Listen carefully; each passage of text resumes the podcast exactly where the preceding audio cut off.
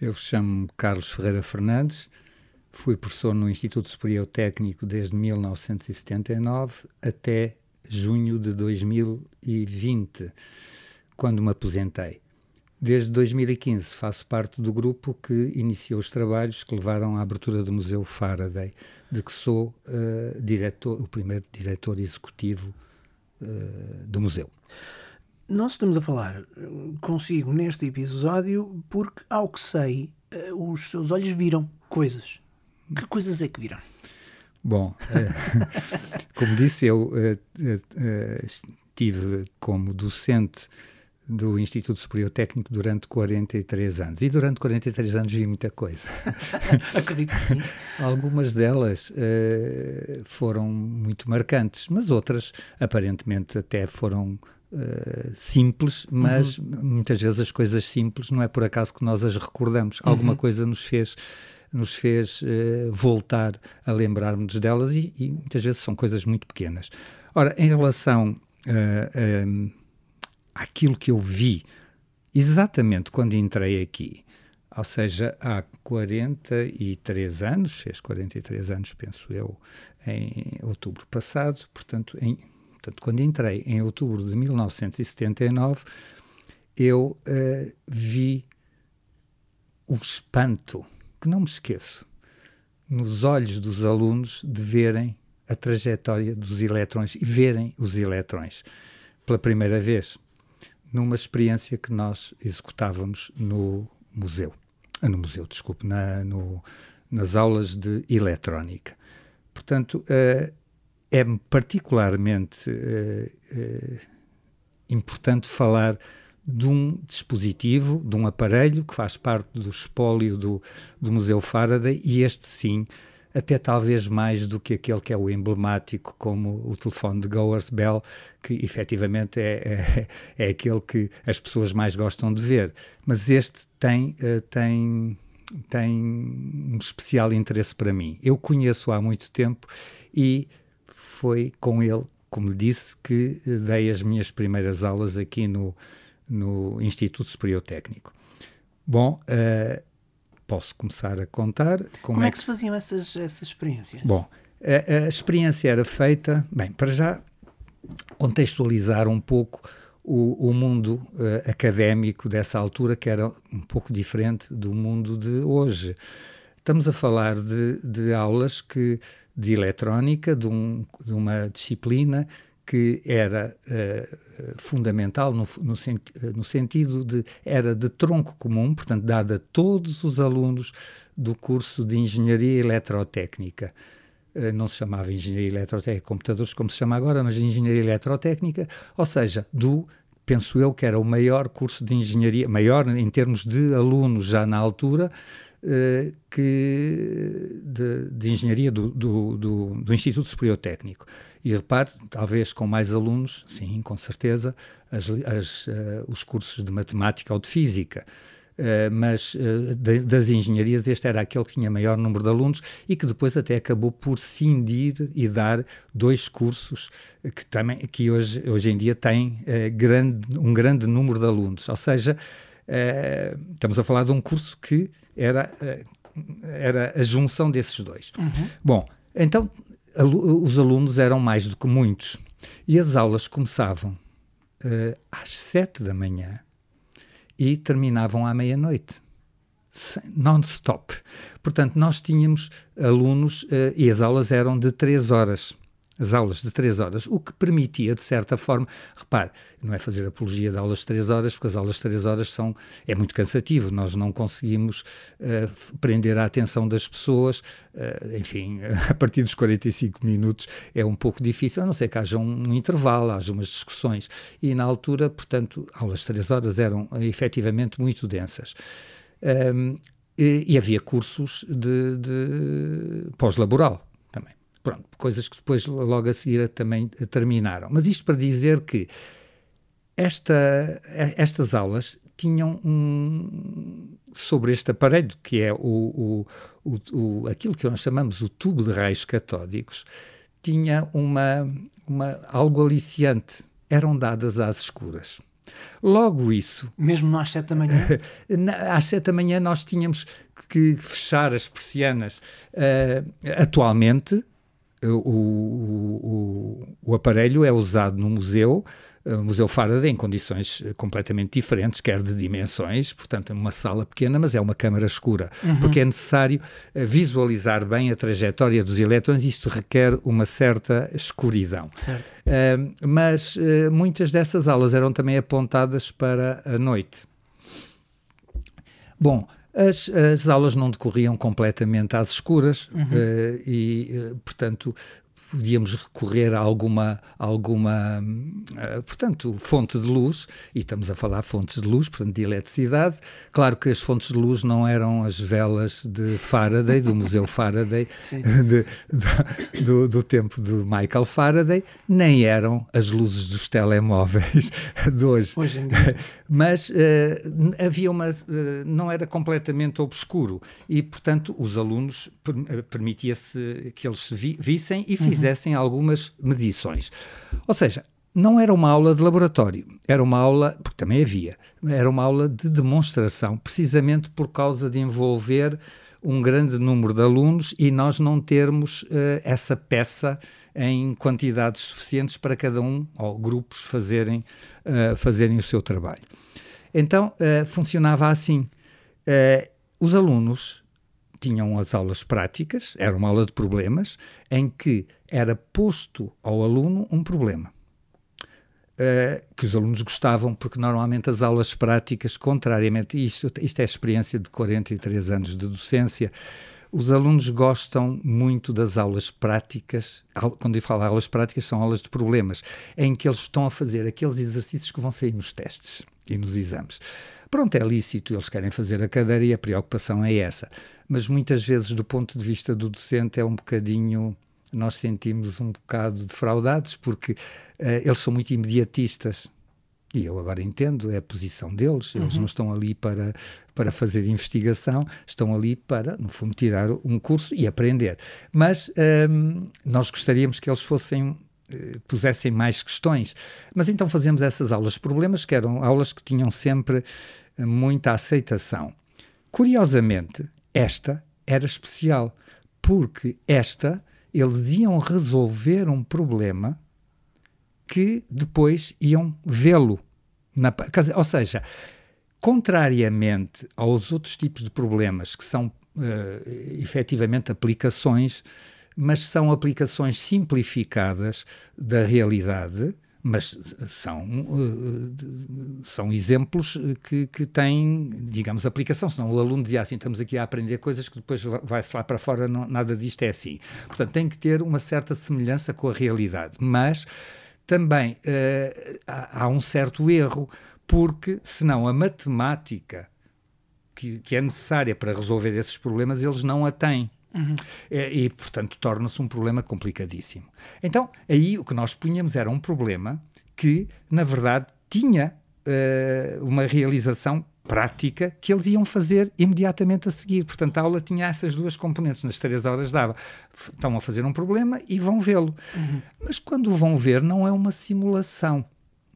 Porque pode simular uh, a realidade. Não, era a realidade mesma era, eles iam ver a trajetória de partículas que tinham uma dimensão inferior à dos átomos e, e que, uh, reparem, estamos, quando estamos a falar de um, de um, átomo, um átomo tem uma dimensão, tipicamente é uh, um número com uh, 12 algarismos, portanto é um, um milhão de milhão de milhões de vezes inferior a um metro. Uhum. Portanto, é qualquer coisa que é impensável. E os elétrons ainda têm uma dimensão inferior a isso. Ora, é, é eu acho que é, é, era, e é isto que, que, que, que a minha memória uh, uh, retém, é a, o ar deles de verem, verem, não é uma coisa que é simulada, é verem, a, a portanto, detectarem a presença de algo que é pequeno comparado com o átomo. E uh, podíamos fazer na experiência, depois poderei falar à frente mais sobre isso, uh, na experiência podia-se fazer uh, manipulando o, o, o, tal, o tal aparelho, fazer com que a visualização deixasse de ser possível e, portanto, desaparecesse.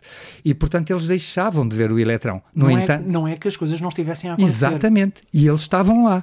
Portanto, e essa era a situação que era normal. Eles, uhum. Normalmente eles não se vê. Não se vê.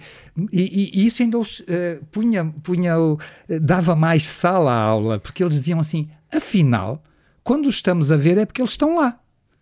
Eh, e depois deixamos de o ver, mas eles estão lá na mesma. Mas, uh, isso, estamos... é o, isso é o que eu chamo de dar um nó no cérebro. Exatamente, dava, até acho que dava até ao próprio docente, porque efetivamente era algo, uh, algo uh, que era, portanto, inesquecível. E quando eu lhe digo que me recordo de uma coisa que se passou há 43 anos e foram várias vezes, porque as aulas, está a ver com aquela quantidade, estamos a falar de um número de alunos enorme, Uh, isso aconteceu várias vezes durante, estamos a falar em 1979, 80, porque essas aulas começaram na, nos, quer dizer, esse tipo de, este aparelho foi usado na década de 70 e até ou, mais ou menos uh, os primeiros anos da década de 80 depois foi retirado. Retirado quer dizer das aulas, mas lembro-me dos alunos dizerem eu vi os eletrões eles são azuis é engraçado. Azuis. Eu me lembro do azul.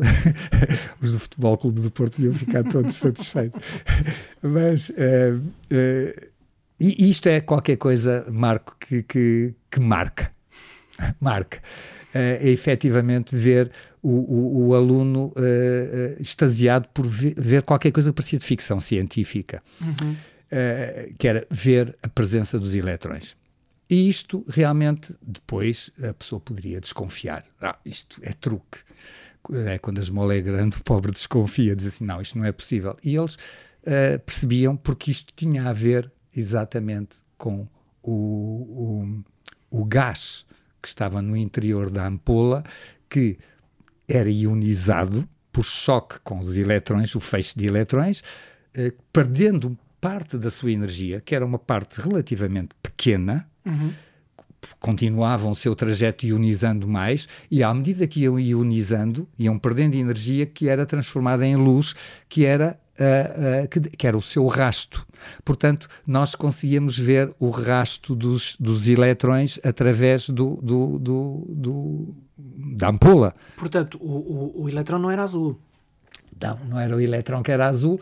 Mas sim a substância que lá A substância que lá estava, que uh, normalmente aquela ampola não era o vácuo, aliás, nunca há o vácuo perfeito, mas era preenchido com uh, o que se usava nas ampolas de, de, de, de label, nessas ampolas de tubos, chamados tubos, genericamente tubos de raios catódicos, usava-se o hélio, o hidrogênio ou uh, gases raros. Uh, o nosso era com gases raros, que era o argon. E, portanto, o argon tem essa particularidade de quando perde, uh, portanto, por choques, quando se perde a energia, reflete, reflete não, emite naquela coloração azulada. Dessas uh, ocasiões que presenciou, há alguma, para além de. É azul, para além disso, há alguma que, que tenha. seja uh, inesquecível, de facto? Ou seja, houve lá no meio de, de aquelas centenas, certamente, de reações, houve alguma mesmo absolutamente inesquecível? Uh Portanto, assim, à distância, digamos que essa da, da, da cor, eh, acho que, que é aquela que eu, sem mentir, porque poderia agora, não era a questão de mentir, às vezes as pessoas. De, eh, valorizam determinado uhum. tipo de coisas que, que, se calhar não foram assim tão fortes. Uhum. É como dizer, dizer coisas deste tipo: olha, a sopa da minha mãe era a melhor do mundo, e depois for, se voltasse para trás, se calhar não era tão boa assim. A minha mãe que, não, que me perdoou. Mas, uh, uh, mas essa não, essa eu sinto como. Porque era realmente espantoso uhum. isso. E acontecia uma outra coisa: é que efetivamente o, fazia com, naquela semi-obscuridade, que houvesse uh, partilha. Os alunos uh, inventavam uh, situações para, para, um, para, para, verificar os seus conhecimentos, ou seja, a própria experiência e aquela, aquele conjunto que foi um conjunto que esteve desaparecido durante uns tempos. Desaparecido, quer dizer, ele uhum. foi atirado lá para um, para um canto, durante, estamos a falar desde 1980 até a abertura do museu. Em 2015. Foi, 2015. Aliás, o museu abriu, eh, desculpa, abriu em 2017, certo. mas em 2015 começamos Começaram nós. os vossos trabalhos. E nesses, quando começamos os nossos trabalhos, começamos a, à procura de todo este acervo que agora uhum. constitui o museu. E e, e, e, também há uma história em relação a essa, a essa ampola que eu poderei referir mais à frente. Mas um, dizia eu, os alunos partilhavam uh, uh, o seu conhecimento porque diziam: olha, vamos, vamos aumentar. Portanto, eles tentavam ver a relação de causa a efeito. Ou seja, o que é que acontece se eu mexer aqui na tensão? Que acelera o feixe. O que é que acontece se eu mexer aqui na corrente que cria o campo magnético? E eles punham as questões a priori. Né? E, uh, uh, e não era aquela tentativa de, de, de, de, o trial and error, portanto, dizer assim, deixa ver o que é que dá. Isso um, é, é, um tipo de atitude que, que pode não, não, trazer grandes resultados. O que nós tentávamos e tentamos sempre, e essa experiência era uma experiência que uh, naturalmente resultava, enquanto que noutras não é, é que eles eram convidados para imaginar situações que eram possíveis de ali ser feitas experimentalmente e verificar o resultado, mas pensando num resultado a priori. E repare, Marco, nem sempre a resposta, aquilo que eles previam, era o que acontecia. E essas eram as situações, se calhar, as melhores, porque aquela surpresa por aquilo que não aconteceu e que deveria ter acontecido fazia-os pensar.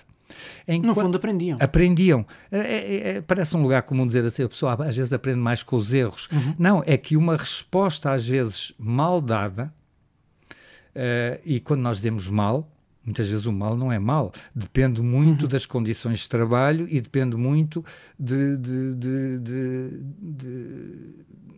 da tecnologia que está presente e que pode até ser modificada daí para a frente.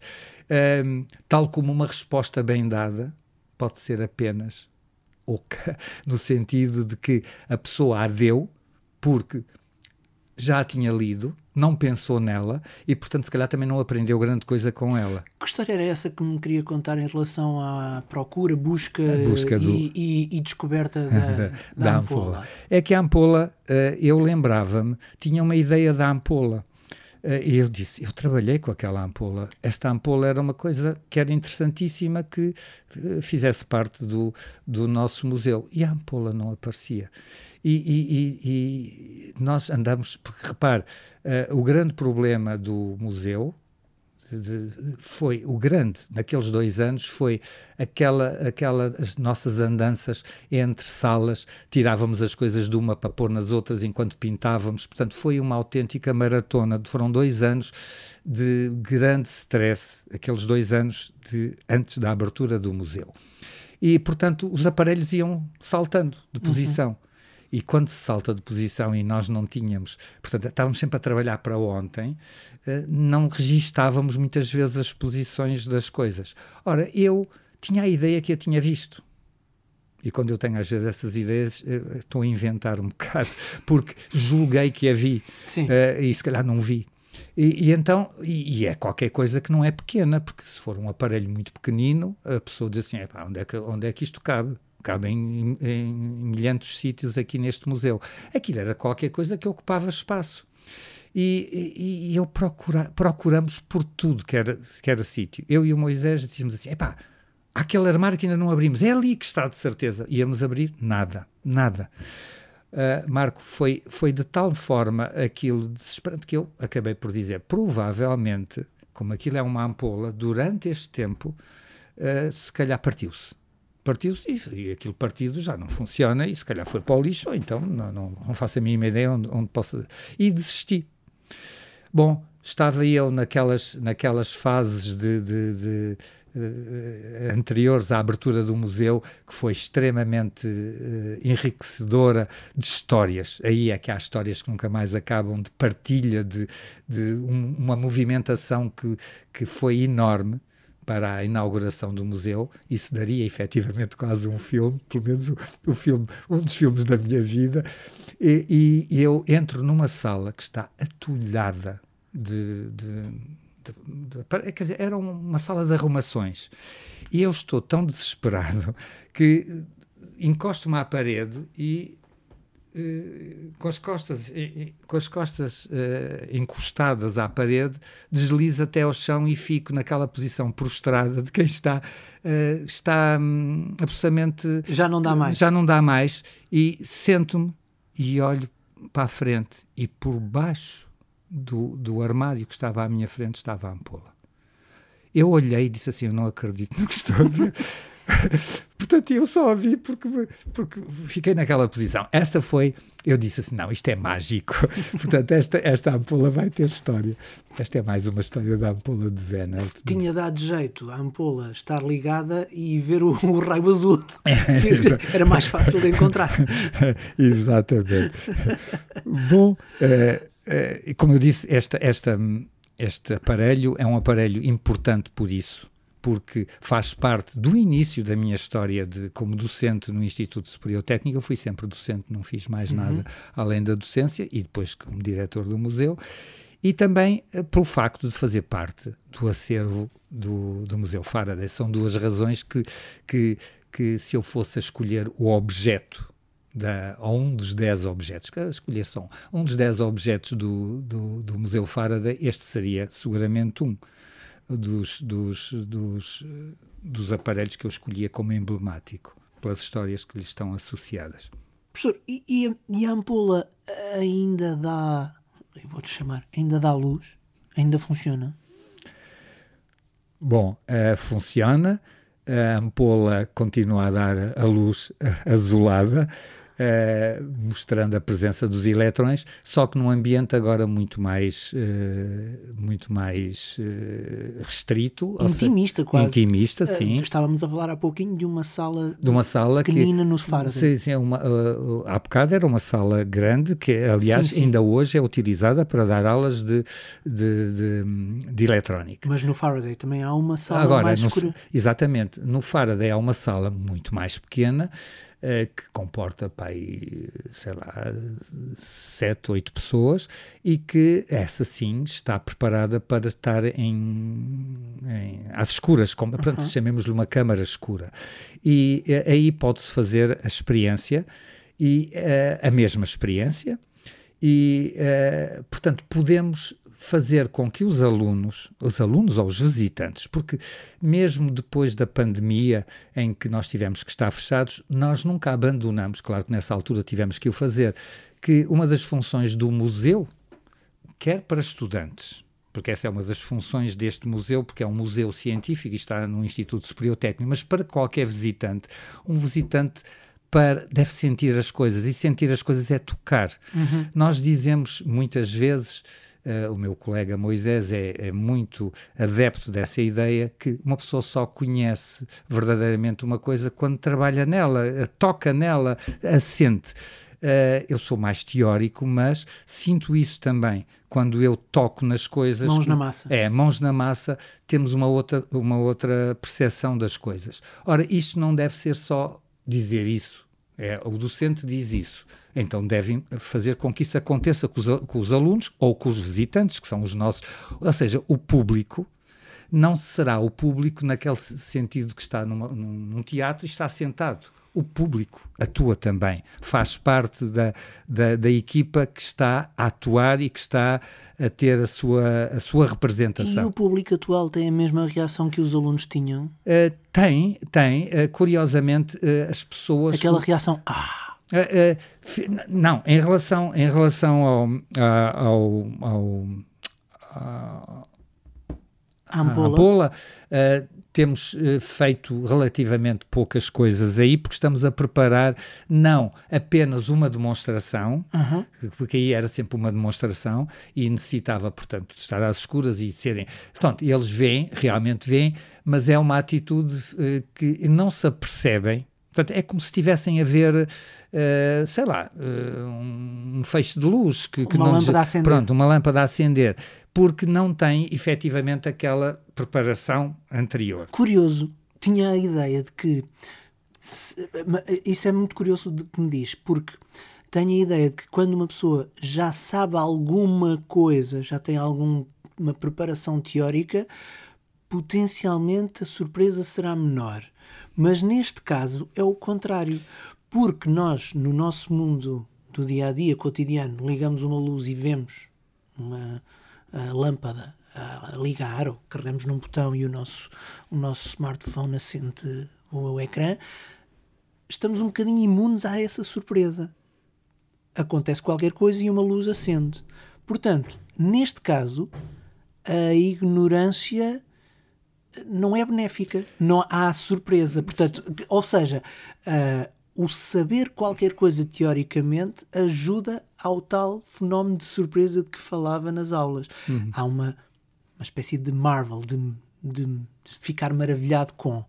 E nós, por causa de tanta lâmpada que temos à nossa volta no cotidiano, nós que não temos esse conhecimento teórico, afinal não ficamos tão surpreendentes Não, com isso. Marca, é, porque é exatamente isso. Quer dizer, é, ou pode ser, pode ser as duas coisas. Pode haver pessoas que, na sua ignorância, se sintam muito, Sim, eh, mas eh, o, o- o- oposto, aquilo que é inesperado, porque nós diríamos assim, ah, não vai ficar. Nós, o argumento que está aí a usar é aquele argumento que, que diz, quando nós nós ficamos maravilhados quando vemos uma coisa pela primeira vez, ou seja, que não for- entendemos. Ou que vemos pela primeira vez porque é surpresa também. Sim. Ou seja, vamos a um país, a uma cidade que nunca fomos e ficamos surpreendidos. E Lisboa já não nos surpreende. E Lisboa é lindíssima. Eu sei, já percebi. Portanto, porque exatamente quando se conhece por dentro, Uhum. conhece a alma e essa alma Já pode nos marav- ma- ma- maravilhar. E os alunos aí podem ter, precisamente porque têm aquele dom- eh, uma certa preparação teórica que é aproveitada aí para eles porem questões e serem eles também atores, ou seja, eles vão movimentar, e aí o meu colega pode ter explicado, eh, talvez melhor, vão movimentar peças do, do- da, da- da demonstração em busca de um resultado que pode até ser inesperado e para o qual eles os vai pôr a pensar. E isso, mais uma vez, é o mesmo objetivo que eu tinha há 43 anos, com outro tipo de ambiente.